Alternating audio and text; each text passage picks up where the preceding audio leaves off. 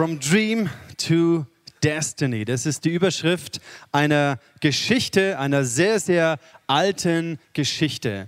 Die meisten von euch, die schon mal irgendwie in Kindergottesdienst oder Religionsunterricht waren, haben diese Geschichte bestimmt schon mal gehört. Es geht um die Person Josef, relativ am Anfang im Alten Testament. Josef war einer der Söhne von Jakob und er hat einen, einen Traum bekommen. Und Manchmal ist es interessant, wie Gott in unserem Leben uns Träume gibt, aber der Weg dorthin ist manchmal sehr, sehr anders, als wir uns das vorgestellt haben. Es beginnt vielleicht mit einer Idee, mit einem Traum, mit einer Vision und dann am Ende steht dieses Wort Destiny, Bestimmung. Ich glaube, das ist der Wunsch von jedem Einzelnen von uns hier und auch der Wunsch Gottes für dich, dass wir ein Leben leben, das Sinn macht, das eine Bedeutung hat wo du weißt, ich bin am richtigen Ort und ich tue die Dinge und ich lebe in dem, was Gott für mich vorbereitet hat. Allerdings sieht der Weg, wie wir ihn hier sehen, nicht immer so aus, sondern wir wissen, dass die Realität meistens eher so ausschaut. Dass dieser Weg nicht einfach geradlinig bergauf geht von einem Erfolg zum anderen, sondern, und das sehen wir im Leben von Josef sehr deutlich und auch in unserem Leben, die Etappen, die Gott uns führt, die Wege, die Gott uns führt, sind manchmal schwer nachzuvollziehen. Wie wir es gerade in dem Clip gesehen haben, Gott, deine Gedanken sind größer als meine Gedanken. Und ich habe nicht die ganze Übersicht. Ich sehe immer nur das, wo ich vielleicht jetzt gerade drin bin, was mir jetzt gerade zustößt. Aber nicht immer verstehe ich dieses große Bild. Und Josef ging es auch so. Sein Leben war wie so eine Achterbahn. Und in den nächsten Wochen werden wir uns die verschiedenen Stationen im Leben von Josef anschauen und vor allem, was es mit seinem Herzen gemacht hat. Wie Gott in dieser Zeit an seinem Herzen gearbeitet hat. Diese Titel dieser einzelnen Serien haben immer den Begriff eines Tests. Heute zum Beispiel geht es um den Stolztest. Und wenn es dir geht genauso wie mir, dann bist du ein Mensch, der Tests und Prüfungen eigentlich nicht so wirklich mag. Ne? Ich habe ein traumatisches Erlebnis gehabt mit meiner äh, Autoführerscheinprüfung. Äh, ich war mir so sicher, dass ich die Prüfung bestehen würde und zack bin ich natürlich durchgerasselt ne? und ich war schockiert. Gut, es gibt vielleicht Schlimmeres, ähm, aber für mich war das damals so ein kleines Schockerlebnis. Ich weiß noch, wie ich mich auf die Abiturprüfung vorbereitet habe und darauf gebibbert und gezittert habe. Manchen von euch geht es heute noch so, dass sie in Tests, in Prüfungen, in Klausuren drinstehen und irgendwie merken, nein, das ist eine Situation, in der ich mich grundsätzlich nicht so wohl fühle. Kennt es jemand? Ja, so Tests irgendwie ist nicht so mein Favorite. Interessant ist ein Gedanke, den ich euch mitgeben möchte und ich hoffe, dass ihr eure Herzen dadurch aufmacht für die nächsten Wochen. Dieses Wortspiel funktioniert allerdings nur im Englischen. Wenn Gott uns in einen Test hineinführt, wenn Gott uns eine Prüfung gibt, dann nicht einfach, weil er uns eins reindrücken will, sondern weil er aus dem Test ein Testimony machen möchte. Und Testimony bedeutet ein Zeugnis. Die Geschichte, eine persönliche Geschichte, wie Gott eingegriffen hat, wie er mir geholfen hat, wie er auch durch Höhen und Tiefen in meinem Leben gewirkt hat. Durch all diese Prüfungen die Gott, durch die Gott uns manchmal hineinführt, erleben wir eine Sache. Oder die Absicht Gottes ist, wie wir es in, diesem, in dieser wunderschönen Statue von Michelangelo, dem David, sehen dürfen. Michelangelo wurde gefragt, wie hast du es geschafft, diese wunderbare, perfekte Statue aus diesem Marmorblock heraus zu meißeln. Ihr seht hier unten, seht ihr noch diesen Block, diesen Rest von diesem Marmorblock. Und Michelangelo hat, Michelangelo hat gesagt, hey, es war nicht gar nicht so schwierig. Ich habe einfach alles weggeschlagen, was nicht zu dieser Statue, David-Statue gehört hat. Diese Statue war schon drin. Ich habe sie schon gesehen in diesem Marmorblock. Und ich habe einfach nur alles weggeschlagen, was nicht dazu gehört. Das ist die Art und Weise, wie Gott an unserem Herzen arbeiten möchte. Manchmal ein bisschen sanfter, manchmal ein bisschen ja, heftiger. Aber das ist die Absicht, dass er alles von unserem Herzen wegnimmt, was nicht zu uns gehört. Und ich habe euch hier so ein Herz mitgebracht und ihr seht hier verschiedene beispielhafte Eigenschaften. Und die Bibel sagt uns, wenn wir Christen sind, wenn wir getauft sind, wenn wir wiedergeboren sind, wie es die Bibel nennt, dann beginnt etwas Neues in uns zu leben. Die Natur, die Jesus wohnt in uns. Gott verändert uns von innen heraus und er möchte all diese Eigenschaften, die nicht mehr zu uns gehören, aber die irgendwie noch Teil unseres Charakters sind, unseres Lebensstils sind, die möchte er wegnehmen. Zum Beispiel Angst, wo wir in unserem Leben getrieben sind von Angst von Neid oder von Stolz, von Leere, wenn wir eine innere Leere empfinden darüber, was ich tue und wie mein Leben ist oder Minderwert, Versagensängste, Einsamkeit, Depressionen, all das sind Dinge, die nicht Gott für, dir, für, für dein Leben gedacht hat. Gott möchte, dass dein Herz und dein Charakter frei ist von diesen Dingen, damit letztendlich das zum Vorschein kommt. Immer deutlicher und klarer zum Vorschein kommt, was eigentlich in dir drinsteckt, nämlich diese Natur, dieser Charakter von Jesus. Eine Sache ist zum Beispiel dieses Geben, was wir vorhin zelebriert haben. Es ist eine Eigenschaft Gottes. Die Bibel sagt, so sehr hat Gott die Welt geliebt, dass es seinen Sohn gab. Deswegen muss Geben immer in Kombination mit einer Herzensliebe stehen.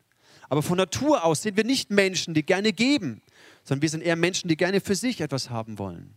Und diese Eigenschaft Gottes, die lernen wir. Wir lernen zu vertrauen. Wir lernen Ängste loszulassen. Und Gott möchte an deinem Herzen, an meinem Herzen wirken. Er möchte arbeiten. Aber er macht es nur, wenn wir das ihm erlauben. Er kommt nicht und prügelt einfach die Dinge aus dir raus, sondern da, wo wir unser Herz öffnen und sagen, Gott, ich weiß, da ist noch dieser Minderwert in mir. Gott, ich weiß, da kämpfe ich mit Depressionen. Gott, ich weiß, da ist diese Einsamkeit ich gebe es dir. Da, wo wir unser Herz für Gott öffnen, da kommt er und möchte all die Dinge rausnehmen, die nicht zu uns gehören. Im Jakobus heißt es, Jakobus Kapitel 1, Vers 2, liebe Brüder und Schwestern, betrachtet es als besonderen Grund zur Freude, wenn euer Glaube immer wieder hart auf die Probe gestellt wird. Und hier sehen wir auch schon dieses Paradoxe. Betrachtet es als einen Grund zur Freude, wenn du auf die Probe gestellt wirst. Das, wieder, das entspricht uns ja nicht. Wir haben ja gemerkt, schon diese Probesituationen, da freuen wir uns nicht wirklich drauf. Aber die Bibel sagt uns, hey, freu dich drüber, weil ihr wisst doch, dass er, also der Glaube, durch solche Bewährungsproben fest und unerschütterlich wird. Wir erleben in unserem Leben Hochs und Tiefs.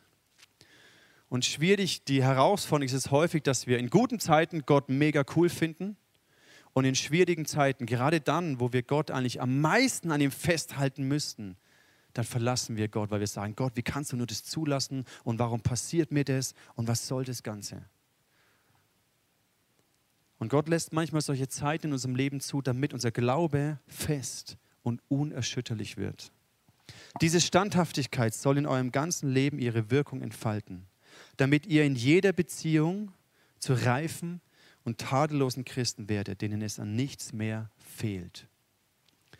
Interessant, je mehr Gott wegnimmt von diesen Dingen, je mehr unser Glaube fest und unerschütterlich ist, desto mehr finden wir diesen inneren Frieden, wo ich merke, hey Gott, wenn ich dich habe, dann brauche ich nichts mehr anderes. Die Absicht dahinter ist, dass Gott uns in eine Reife hineinführt. Und so haben wir einen Glaubensweg, der uns immer wieder herausfordert, aber Gott mit seiner Liebe begleitet uns. Und so wollen wir die nächsten Wochen anschauen, wie Gott im Leben von Josef gewirkt hat. Und ihr werdet, hoffe ich zumindest, fasziniert sein. Ich bin fasziniert. Je mehr ich eintauche in diese Geschichte, desto mehr begeistert bin ich von Gott. Weil er noch genau auf die gleiche Art und Weise heute wirkt und Leben verändert. Und das Faszinierende wird auch sein, oder war für mich zumindest, in dieser Geschichte Jesus zu erkennen. Und das wollen wir uns die nächsten Wochen anschauen. Ich glaube, dass du die Möglichkeit hast, durch diese Geschichte eine neue Perspektive zu finden für Situationen, durch die du durchgehst. Vielleicht Situationen von Leid, von, von Verlust, von Zerbruch, von Ungerechtigkeit, von Dingen, die passieren, die schmerzhaft sind, aber vielleicht auch Situationen von Erfolg und Segen und Fülle und Wachstum, die genauso eine Probe sein können. Auch Erfolg kann dich zu Fall bringen, wenn du nicht richtig damit umgehen kannst, wenn dein Herz nicht vorbereitet ist. Und so hast du die Möglichkeit, die nächsten Wochen eine neue Perspektive für deine Lebenssituationen zu finden. Wir fangen an mit der Familie, in die Josef hier hineingeboren wurde. Und ich frage dich als erstes, was siehst du, wenn du dieses Bild siehst? Äh, nein, das Bild. Das ist nicht Ägypten.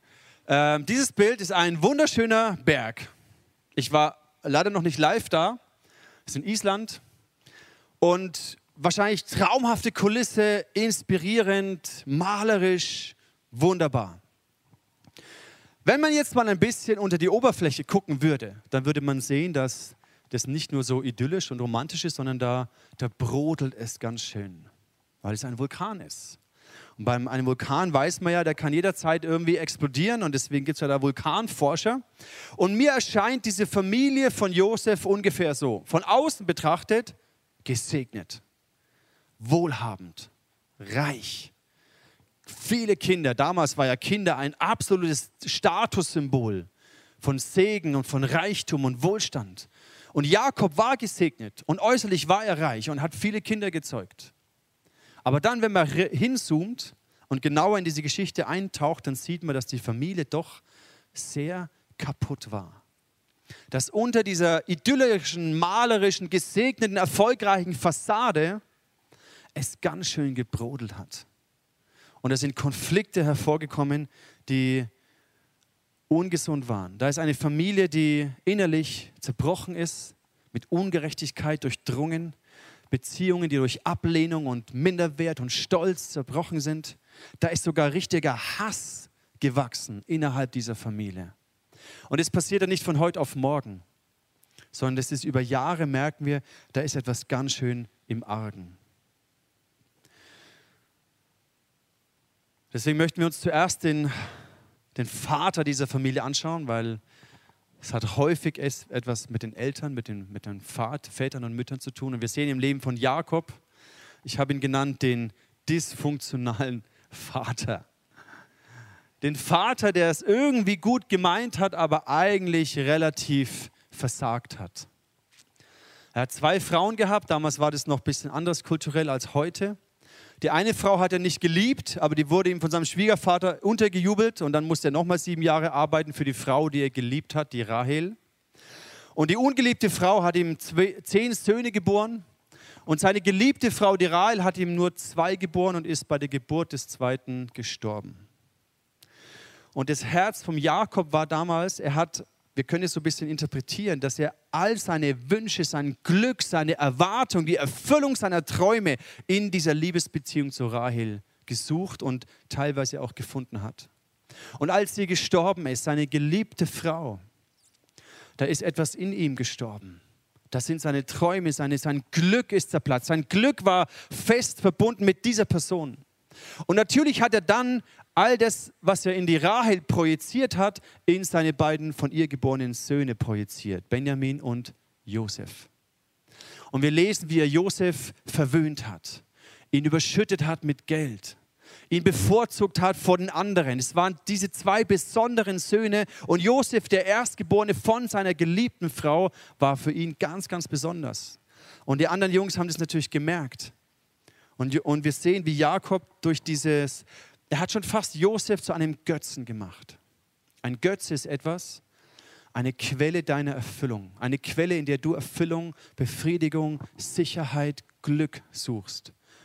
Überall dort, wo wir das nicht in Gott suchen, werden Dinge in unserem Leben, die eigentlich nicht schlecht sind, werden zu einem Götzen. Und ich glaube, das war bei Jakob und Josef der Fall. Und das hat die ganze Familie vergiftet. Und bei Josef sehen wir auch, ich nenne ihn, ah nee, stopp, äh, die Bibelstelle im 1. Mose 37. Jakob liebte Josef mehr als die anderen Söhne, weil er ihn noch im hohen Alter bekommen hatte und eben von dieser Rahel, die lange keine Kinder bekommen hat und dann diese beiden Söhne geboren hatte. Darum ließ er für ihn ein besonderes, prächtiges Gewand machen. Also er liebte ihn mehr als die anderen. Und Josef, der hat es natürlich auf eine gewisse Art genossen. Ich nenne ihn den dysfunktionalen Sohn. Und er war echt ein, ich finde, am Anfang sehr unangenehmer Typ. Jetzt stellt euch mal, versetzt euch mal in die Lage seiner Brüder. Da heißt es folgendes: Josef, Jakobs Sohn, war 17 Jahre alt. Zu Hause verriet er seinem Vater, was die Brüder Schlechtes taten. Wie nennt man so jemanden? Eine Petze, ein Weichei. Ne, da waren diese, diese zehn taffen Jungs, die auf dem Feld waren, gearbeitet haben. Und das Mamasöhnchen, ja, das Weichei zu Hause, hat nichts Besseres zu tun, als rumzugehen, zu gucken, was sie für Mist bauen, für Streiche spielen und es dem Vater zu verraten. Kein Wunder, dass das das Mobbing-Opfer war. Ja? Kein Wunder, dass der ausgegrenzt wurde, dass seine Brüder ihn nicht mochten. Das ist noch gelinde ausgedrückt. Und jetzt hat er natürlich diese Ablehnung seiner Brüder gespürt. Er hat gemerkt, ich gehöre nicht zu dieser Brother Gang. Ja? Das sind die anderen von Brother of Another Mother. Ja? Und, und, und ich bin aber, ich gehöre da nicht dazu. Und er hat sich ausgegrenzt gefühlt. Gleichzeitig aber war er in der Gunst seines Vaters und das hat er natürlich raushängen lassen. Und da hat er etwas kompensiert. Einen Minderwert, eine Ablenkung, eine Ablehnung kompensiert. Wir schauen uns einen kurzen Videoclip an, wo diese Eigenschaft so ein bisschen dargestellt wird. Was soll das? Vater war doch sonst immer auf meiner Seite. Ich habe mir diesen Traum nie selber ausgesucht. Die sollen sich mal alle nicht so zieren. Anscheinend hat Gott jetzt mal einen speziellen Plan für mein Leben. Josef, der Statthalter, Josef, der Fürst. Hm. Tja, es können halt nicht alle gleich begabt sein, oder? Am Ende liegt es daran, dass die anderen eine andere Mutter hatten. Pech gehabt, Jungs. Auf jeden Fall kann mir niemand die Schuld in die Schuhe schieben, dass ich in der Gunst Gottes stehe. Und in der meines Vaters, meiner Mutter, der Sterne, der Sonne, der ganzen Welt. Ich bin nun halt einfach mal ein ganz, ganz dufter Typ. Also ich habe hier mal ein ganz, ganz duftes Gewand mitgebracht. Ich bin nämlich auch ein ganz dufter Typ. Danke, Eva, dass du dieses Gewand für uns genäht hast. Also ihr merkt schon, der kompensiert irgendetwas. Ne? Da ist diese Gunst und dieser, ja, dieses äußerlich dargestellte, ich bin was Besonderes. Aber sehr häufig bei Menschen, die sich oft so ein bisschen als besonders hervortun, da spürt man dann eigentlich, haben die einen riesen Komplex. Ja? Und dieser Mantel dient dazu, etwas zu verstecken. Eine Unsicherheit, einen Minderwert, ein, ein Gefühl von Ablehnung. Und dieses Prinzip, wenn wir mal ehrlich sind, es ist einfach über den Josef so ein bisschen zu urteilen und es zu lesen und denken, hey, was war das für ein, ein Typ, ja. Aber manchmal sind wir, wenn wir uns in den Spiegel schauen, gar nicht so anders. Jeder von uns hat auch Dinge in seinem Herzen, die er nicht gerne zeigt, wo du neidisch bist auf andere, wo du denkst, ich komme ich komm zu kurz oder wo du eben ja, Einsamkeit empfindest, weil andere dich nicht dabei haben wollen, weil du ausgegrenzt wirst oder wo du eben mit Minderwert zu kämpfen hast oder Ängste in dir trägst. Und das Prinzip, was wir anwenden, ist immer das gleiche. Wir, versuch, wir suchen etwas, um das zu überdecken. Manche werden aus Minderwert und Unsicherheit heraus, kommen sie mega arrogant und stolz daher. Aber du spürst diese Arroganz und du merkst eigentlich, hey Alter, du bist, du bist sowas von ein armes Würstchen. Ja? Und, und du versuchst einfach, dass es niemand sieht. Oder andere, die eigentlich tief drin einsam sind, so mega auf Beziehungen und Kumpel und alles Mögliche machen und du merkst ja, eigentlich bist du total beziehungsunfähig. Und man spürt diese Gewänder und jeder von uns hat so seine Gewänder. Wenn ich mein Leben anschaue, ich hatte einiges von diesen Gewändern an. Vielleicht sogar heute noch. Also keiner von uns ist da perfekt, dass er sagt, hey, mein Herz ist super und ich bin schon diese perfekte Statue, schau mich an, wie toll ich bin. Sondern jeder hat ein Gewand, das er trägt. Durch dieses Gewand gesteht auch eine gewisse Distanz. Die Brüder, natürlich lesen wir hier im Vers 4, natürlich merkten Josefs Brüder, dass ihr Vater ihn bevorzugte. Sie hassten ihn deshalb und konnten kein freundliches Wort mehr mit ihm reden. Also ihr seht, wie diese, ja, diese, diese Familie zerrüttet ist. Von Neid, von Ungerechtigkeit. Ich bin sicher, Jakob hat ihn ungerecht behandelt, hat ihn bevorzugt. Die anderen mussten schuften und das Muttersöhnchen halt nicht. Ne? Das wurde hier in Gewand genäht dass diese Ungerechtigkeit, diese Ungerechtigkeit, ich kenne das von unserer Familie, wenn uns eins der Kinder sich ungerecht behandelt fühlt, ja, dann, dann wird man zornig, ja, und dann gibt es Konflikte. Und es ist wirklich ein tiefes Bedürfnis nach Gerechtigkeit, was ja auch gar nicht so verkehrt ist. Und das hat diese Familie zerstört.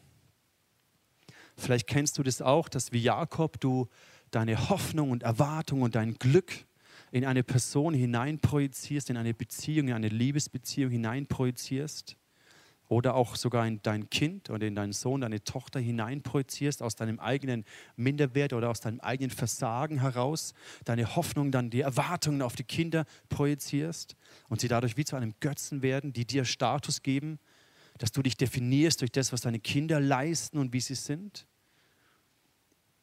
Ich glaube, das ist gar nicht so weit weg von unserer Realität. Oder dass du selber dir Charaktereigenschaften angewöhnst, um Unsicherheit zu überdecken.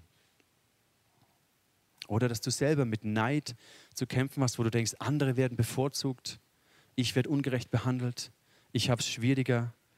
Vielleicht auch von Gott her. Gott segnet alle anderen und alle anderen, äh, irgendwie, da läuft das Leben, ja, Instagram, alles läuft super.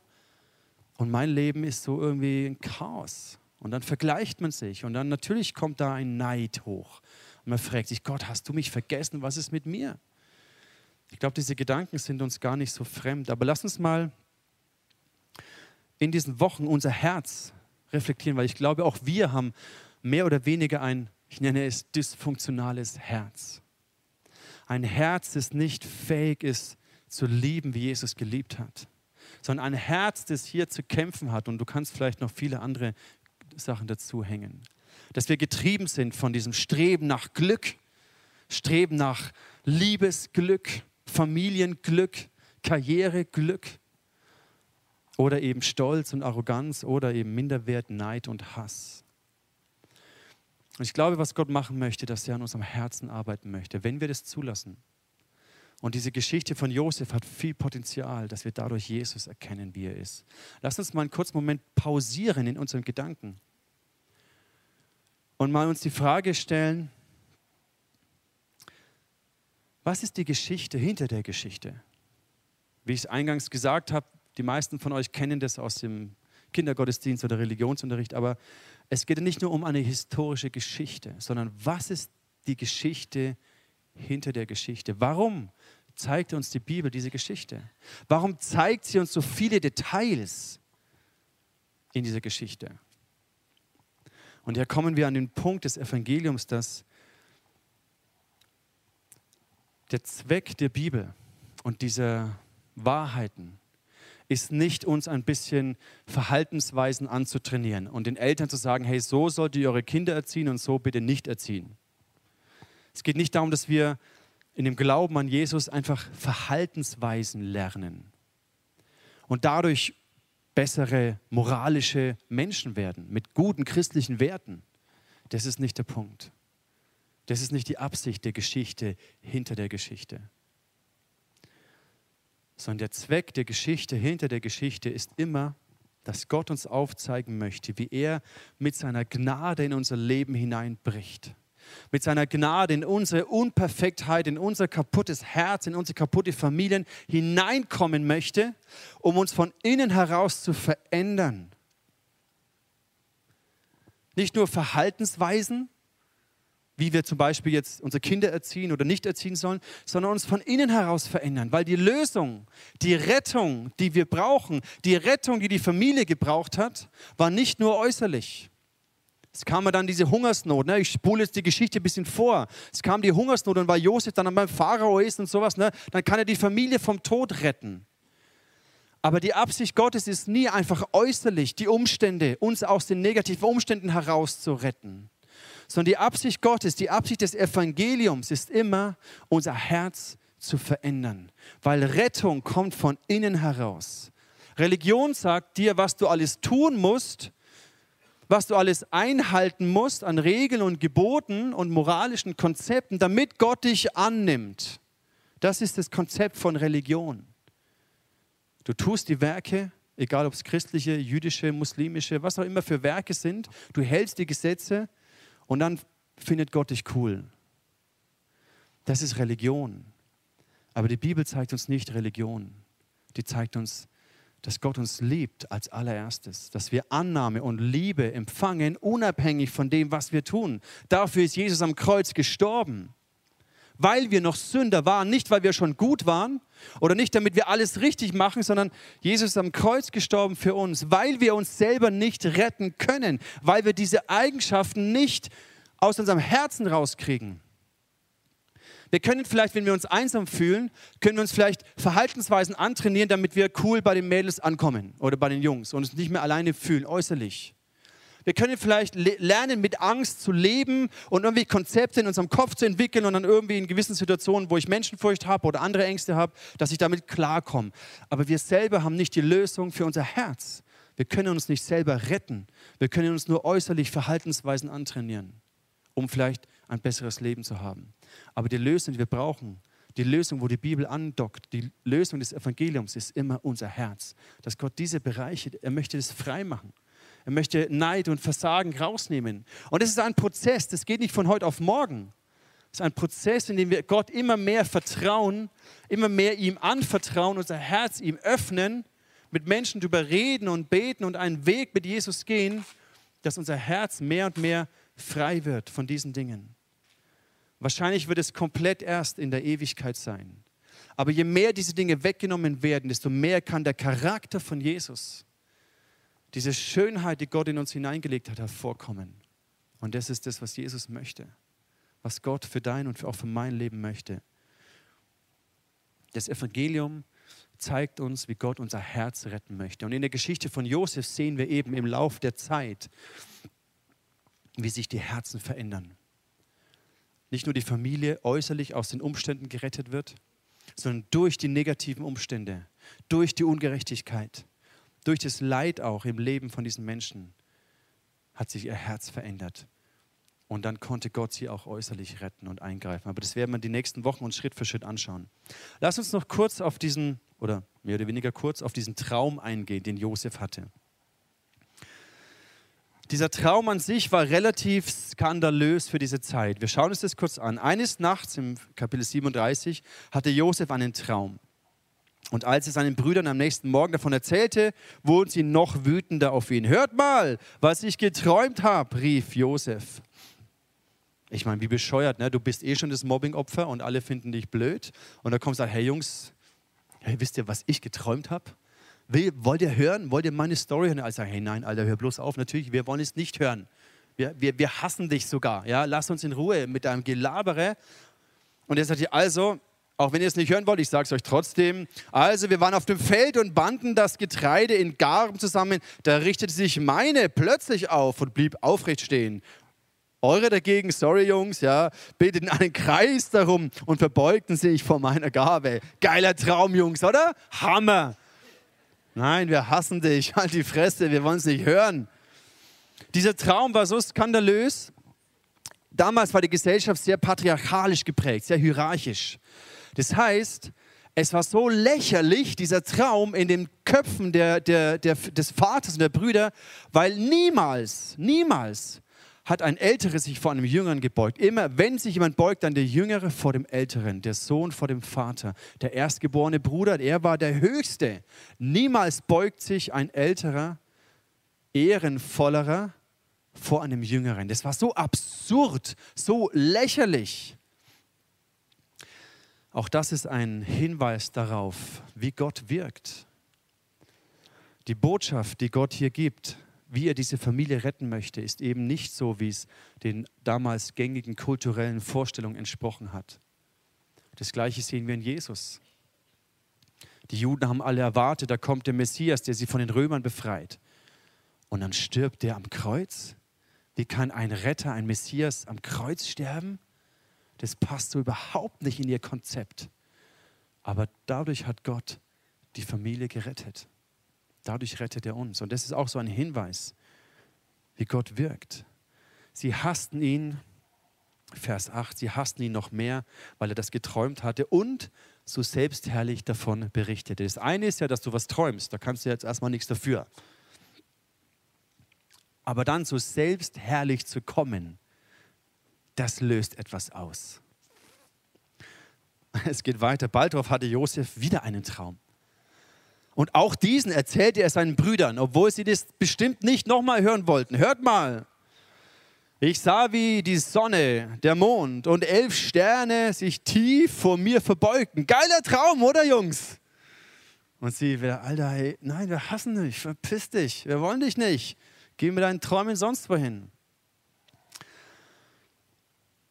Das eine ist die Charakterart von Josef, was er hier kompensiert und diese Träume so selbstherrlich erzählt. Lasst uns trotzdem mal diese Geschichte von Träumen anschauen, weil vielleicht kennst du das ja auch. Ich habe dir ein ganz schnulziges Zitat mitgebracht, was ich ehrlich gesagt zum Kotzen finde, und zwar, träume nicht dein Leben, sondern lebe deinen Traum. Das wäre doch ein geiler Einstieg für die Josef-Serie. Lebe deinen Traum. Gott gibt dir einen Traum und halt ihn fest und, und super und die Sterne und der Glitzer und dein Traum und so weiter. Und bei Josef geht es nicht darum, dass du einen Traum von Gott bekommst, weil du wichtig bist. Und jetzt halte in diesem Traum fest, auch in schwierigen Zeiten. Jage deinem Traum nach. Das ist nicht die Geschichte von Josef. Ich habe euch ein zweites super kitschiges Bild mitgebracht. Lebe deinen Traum. Alles liegt in deiner Hand. Sei ehrlich zu dir und deinen Gedanken und umgib dich mit Menschen, die du magst. Lass dich bei deinen Entscheidungen von deinen Gefühlen leiten. Also dieses ganze Gesabbere, was den Leuten diese Selbstverwirklichung vorspielt. Lebe deinen Traum, es ist in dir und bla bla bla. Ich glaube nicht, dass das die Geschichte von Josef ist. Das können wir streichen. Dein Traum kann ganz schnell zu einer Fantasie werden. Ein Luftschloss. Etwas, wo du dich verrennst. Ein Wunschtraum, den du irgendwie hinterherhechelst, um irgendetwas in deinem Herzen zu kompensieren. Und das ist eher traurig. Es ist nicht das, was uns die Geschichte von Josef zeigt. Bei Josef war es so, er hat geträumt von den Sternen, die glitzern und sich vor ihm verbeugen. Und als er dann in diesem Traum drin war, als er seinen Traum gelebt hat, hat er gemerkt, hey Scheiße, ich bin hier in der Grube. Da glitzert gar nichts mehr. Ich werde hier verraten von meinen Brüdern. Die wollten mich eigentlich killen. Die hätten mich umgebracht, wenn nicht Ruben sich für mich eingesetzt hätte. Plötzlich war dieses ganze Glamour und Glitter war plötzlich weg. Und die eine Sache ist, wenn wir, wenn Gott uns wirklich einen Traum gibt, eine Vision. Es ist ja an sich nicht verkehrt. Gott spricht ja und wirkt ja auch so. Aber häufig machen wir etwas draus, wo wir in eine Fantasie hineinrutschen und das alles so uns brillant vorstellen. Oh, die Sterne und die werden sich vor mir verbeugen und wie wichtig ich sein werde. Und alles dreht sich darum, wie wichtig ich und mein Traum bin. Und dann lebt Josef Jahr für Jahr im Gefängnis. Er wird verraten, er wird betrogen, er wird ungerecht behandelt, er wird falsch angeklagt. Und dieser Traum ist gar nicht mehr so glitzerig. Vielleicht hast du manchmal einen Traum von Familie, und denkst, oh, wenn wir Kinder haben, dann wird das alles so wunderbar. Gott segne Andrea und Maria, hat gar nichts damit zu tun. Ja, die haben jetzt ihr Kind bekommen. Das ist wunderbar. Aber, aber häufig stellen wir uns das vor, oh, oder wenn ich meinen Partner gefunden habe und wenn ich heiraten kann, dann ist es alles so glitzerig. Und für alle, die schon länger als eine Woche verheiratet sind, ihr wisst, es ist nicht immer nur glitzerig. Es ist manchmal echt heftig und du streitest dich und du machst Fehler und du, du hinterfragst dich und du zweifelst an dir und es ist manchmal echt heftig und denkst ja, hey Mist, so habe ich mir meinen Traum nicht vorgestellt. Ja? Wenn du ein Kind bekommst und nachts um drei Uhr aufstehst, nachdem du eine halbe Stunde vorher schon mal aufgewacht bist, weil dein Kind geschrien hat, denkst du ja, hey, also so habe ich mir meinen Traum von Familie nicht vorgestellt. Ja? Oft haben wir so ein, so ein komisches Bild und sind mega frustriert oder enttäuscht und denken sich, oh, was ist passiert? Das ist genau, weil wir diesem Selbstverherrlichungszeug hinterhergerannt sind. Lebe deinen Traum. Die Message von Josef, die wir sehen, ist eigentlich relativ simpel. In jeder Situation, wo er drin war, hat er, er hat schon Hoffnung gehabt. Er hat Hoffnung gehabt, okay Gott, wenn das, was ich damals vor Jahren geträumt habe, was total bescheuert war, jetzt bin ich im Gefängnis, aber vielleicht hast du doch etwas mit meinem Leben vor. Es hat ihm Hoffnung gegeben und das ist auch wichtig. Aber er ist nicht seinem Traum hinterhergejagt. Er hat einfach nur versucht, da, wo er hinkommt, sein Bestes zu geben, dem Potiphar zu dienen und auch in dem Erfolg, den er dann hatte, nicht überheblich zu sein, nicht in Sünde zu fallen, nicht in sexuelle Sünde zu fallen. Das sind all diese Sachen, die wir anschauen werden in den nächsten Wochen, die mega spannend sind, sondern für uns heißt es letztendlich, hey, jage nicht deinem Traum nach und suche nicht dein Leben lang nach irgendeiner Bestimmung, sondern Jesus sagt uns eigentlich, hey, folgt mir nach. Jesus sagt, folgt mir nach. Lieb mich von ganzem Herzen, mit deiner ganzen Kraft, mit allem, was in dir ist. Liebe deinen Nächsten wie dich selbst. Das ist das Gebot, was ich euch gebe, sagt Jesus. Nicht folge und suche deinem Traum, sondern liebe mich, folge mir nach. Investiere dich in Menschen. Und ich glaube, was wir durch Josef lernen dürfen, ist, dass wenn wir aufhören, unseren Träumen hinterher zu jagen, wenn wir anfangen, Jesus zu folgen und Schritte zu gehen, im Vertrauen und Glauben in ihn, treu zu sein an dem Ort, wo Gott uns hinstellt, dann wird mein Traum wird mir nachfolgen. Dann wird die Bestimmung Gottes, dann wird er seinen Traum mit mir erfüllen. Dann wird mein Traum mir nachfolgen. Und nehmt, wenn ihr euch nichts merken könnt, außer dieses schöne Gewand, und dann, dann nehmt das mit. Jag nicht deinen Träumen nach und versuch dich selbst darin zu verwirklichen und irgendetwas zu kompensieren, sondern folge Jesus nach. Liebe Gott von ganzem Herzen. Liebe deinen Nächsten wie dich selbst. Und dein Leben wird aufblühen können.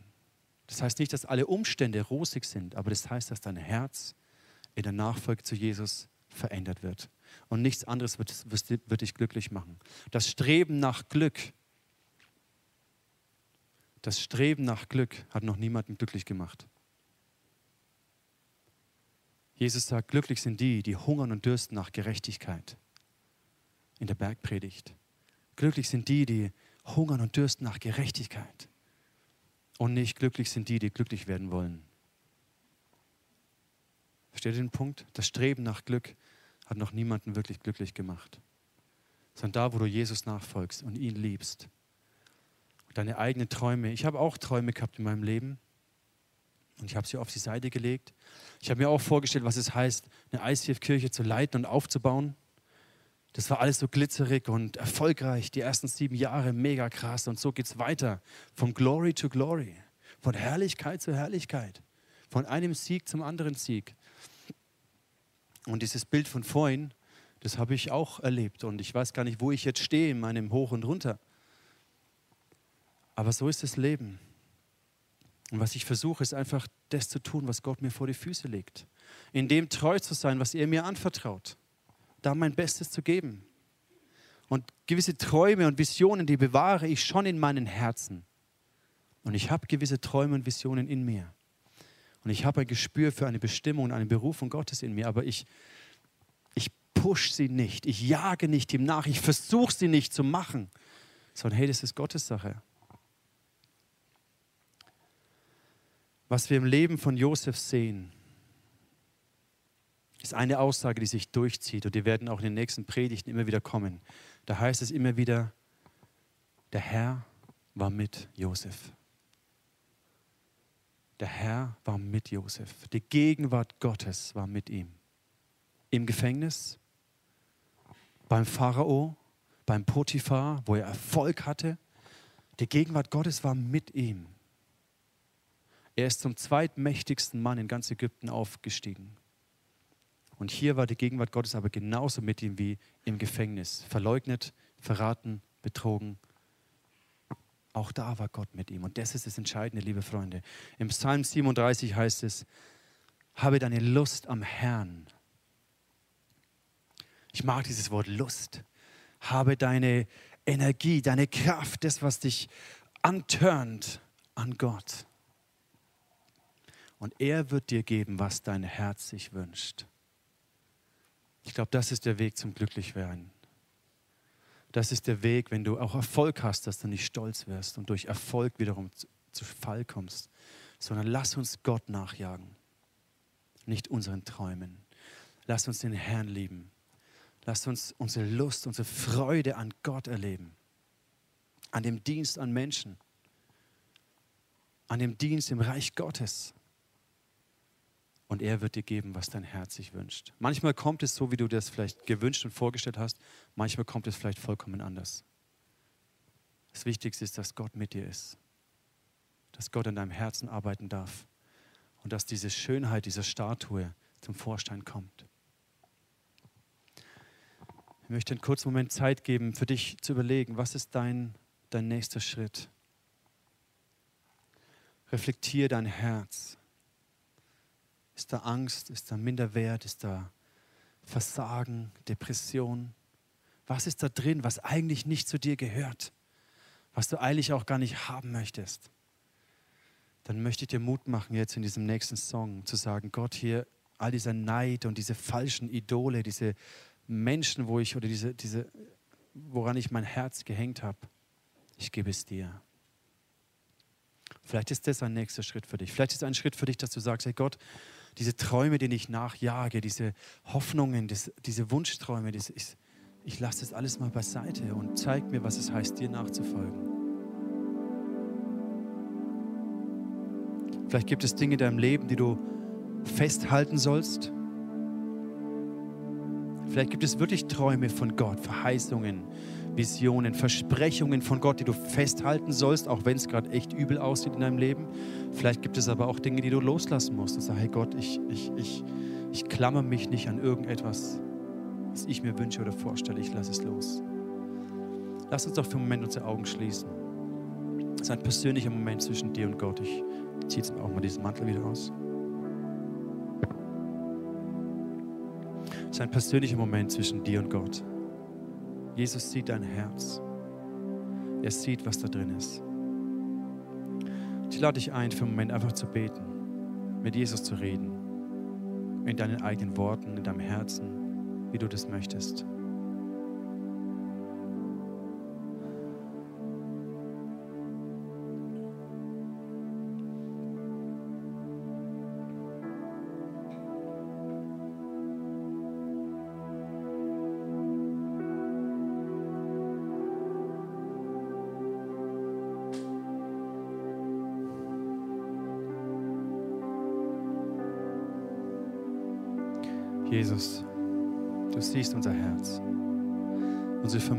Unsere Ehen, dysfunktional, wie sie sind, zerbrochen oder kaputt, wie sie sind, oder vielleicht auch so schön und gesund, wie sie sind. Jesus, ich öffne mein Herz für dich heute und die nächsten Wochen. Sprich zu mir. Verändere mich. Heile mich. Befreie mich, Jesus. Erneuere mich. Jesus, ich möchte dich lieben von ganzem Herzen. Wenn du möchtest, dann bete dieses Gebet in deinem Herzen mit oder auch laut, wie du das möchtest. Kannst sagen, Jesus, ich, ich lasse meine eigenen Fantasien und Träume los. Das Wichtigste ist, dass ich dich liebe von ganzem Herzen. Dass ich dir nachfolge Schritt für Schritt. Heiliger Geist, schenk mir diese Freude an Gott, diese Lust am Herrn. Nichts anderes ist wichtig. Jesus, bitte vergib mir, wo ich mein Glück in, in Menschen, in Positionen, in Titeln, in Urlaub oder Spaß und Sport gesucht habe. Vergib mir, nichts von dem wird mich glücklich machen. Ich lasse es los. Ich jage nicht mehr meinem Glück hinterher, sondern hilf mir, was es heißt, dich zu lieben, Menschen zu lieben, dir zu dienen, Menschen zu dienen. Und du kümmerst dich um die Bedürfnisse und Wünsche meines Herzens.